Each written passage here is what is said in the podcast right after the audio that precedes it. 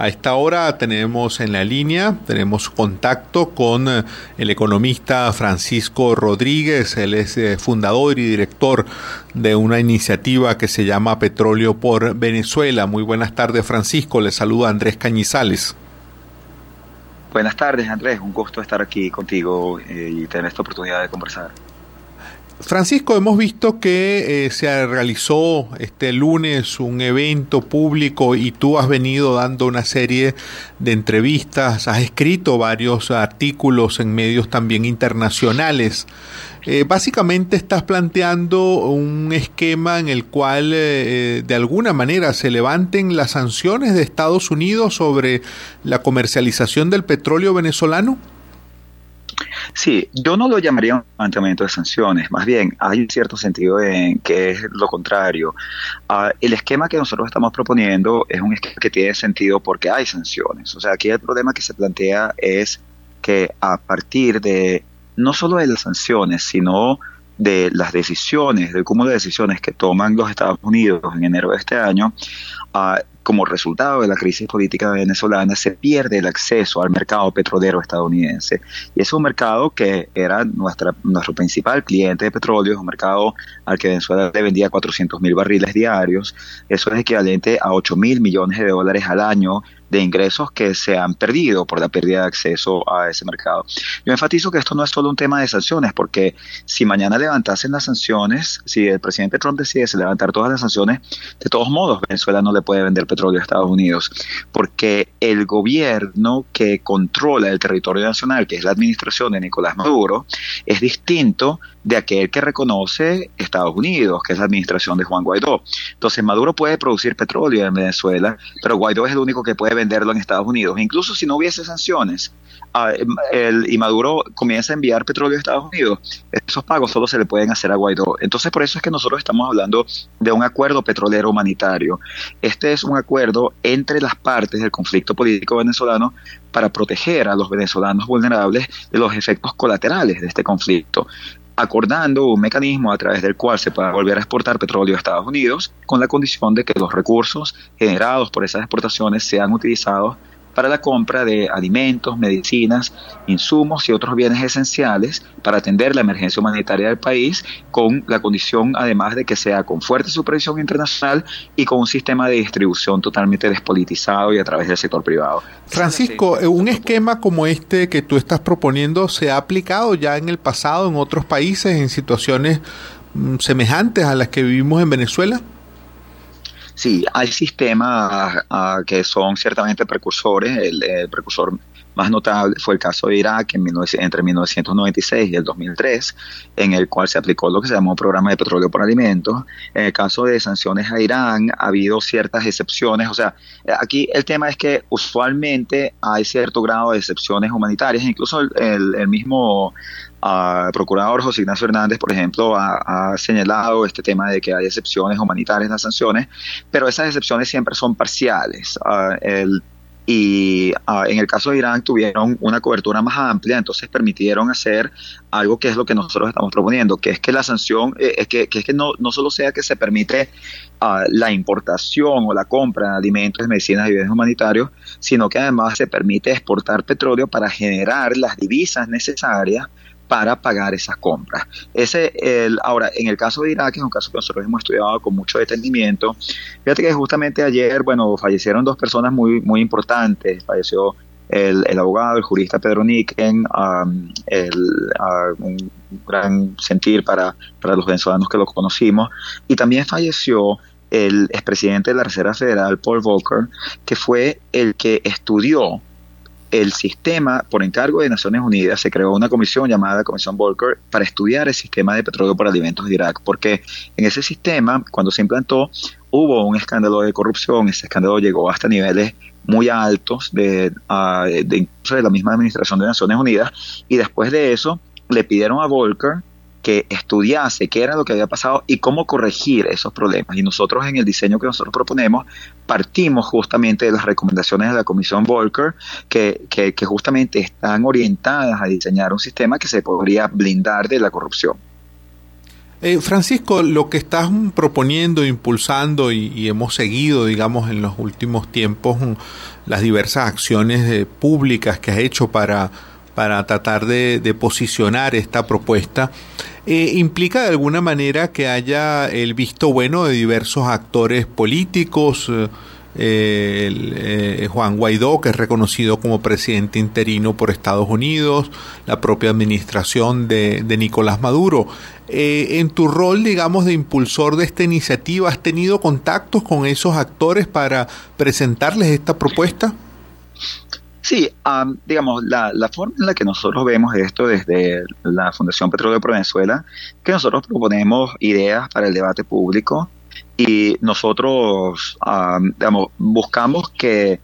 el presentárselas y ponerlas en la discusión para que los actores decisores las impulsen. Nosotros no, no somos un actor decisor, no, definitivamente no somos un partido político, ni somos un grupo de lobby, ni nada por el estilo. Ah, el, por lo tanto, somos bastante cuidadosos de no intentar digamos, iniciar estos contactos, uh, sino solo responder cuando a nosotros se nos invita, o sea, por ejemplo, recientemente a mí me invitó el gobierno español a que les hiciese una presentación, hicimos una presentación en Madrid, a mí me invitó el Congreso de Estados Unidos a que presentase y lo presentamos ahí, pero siempre cuando viene como una iniciativa de la instancia que, que te invita en ese sentido, el procurador especial, José Ignacio Hernández, también nos invitó a discutir la propuesta y nosotros la discutimos con él, se la presentamos. no, no he recibido ninguna invitación hasta, hasta hoy, ni del gobierno de Maduro, ni de la Mesa de Diálogo Nacional. he recibido invitaciones de algunos actores, de algunos partidos políticos el, que participan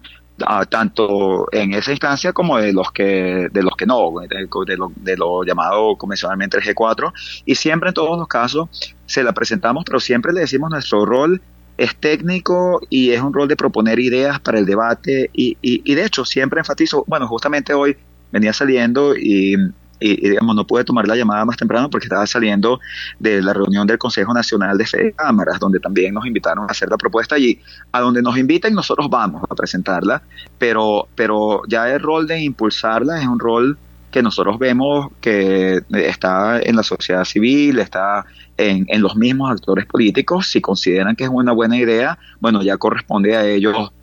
el acordar los mecanismos de, de, entendimiento y de negociación necesarios como para, para hacer esta idea realidad y, y, proteger a los venezolanos a, través de una iniciativa como esta de los efectos colaterales de la crisis política. Eh, Francisco, ya para cerrar, justamente vimos un programa donde en un evento aparecía junto a Susana Rafali, que es un referente para muchos venezolanos en temas de derechos humanos y de atención a la crisis humanitaria. ¿Qué feedback, qué respuestas has recibido de organizaciones y de actores de la sociedad civil en Venezuela en relación a esta propuesta que estás impulsando, Petróleo para Venezuela? Bueno, esa ha sido una conversación muy interesante y te diría que yo ah, he aprendido muchísimo. Uh, bueno, aprendí muchísimo de Susana, aprendí muchísimo de Patricia Valenzuela, que, es miembro de la directiva de la Sociedad Venezolana de Infectología, que también estuvo en ese evento, y, tal vez ha sido la parte más enriquecedora para mí porque ah, yo soy economista, con formación como macroeconomista,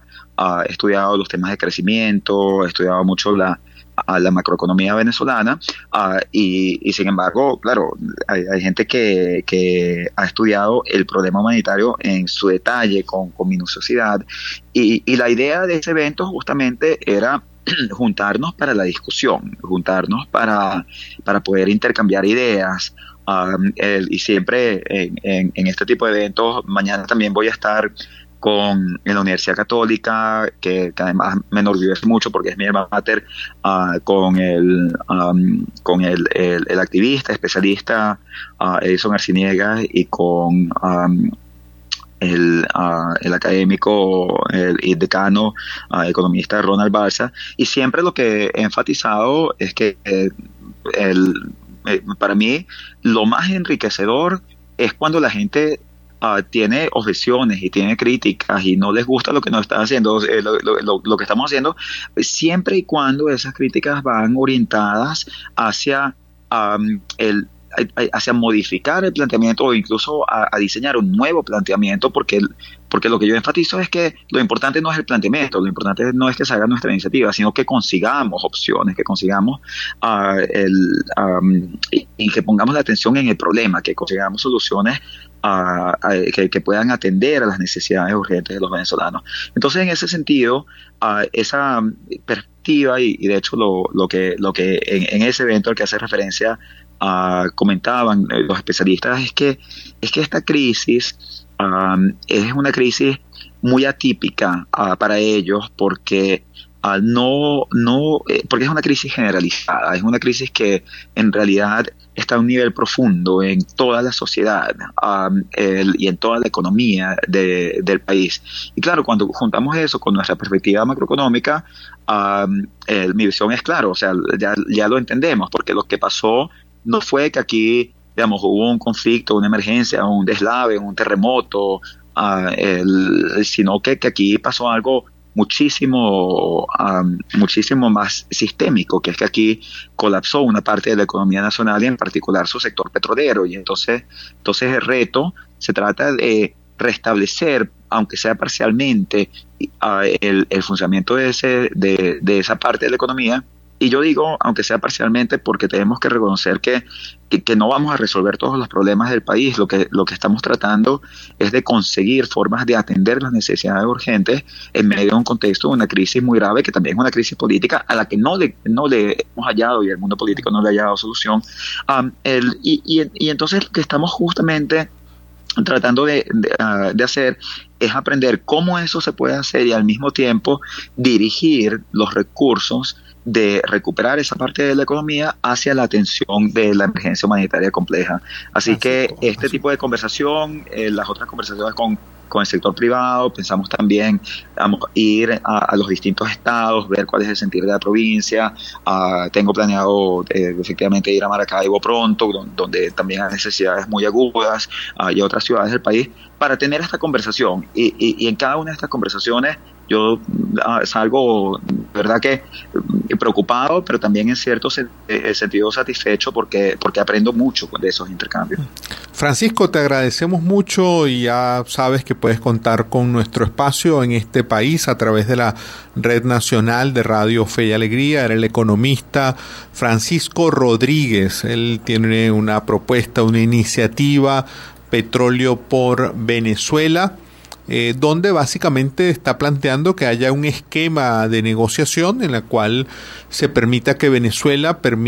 pueda volver a exportar petróleo,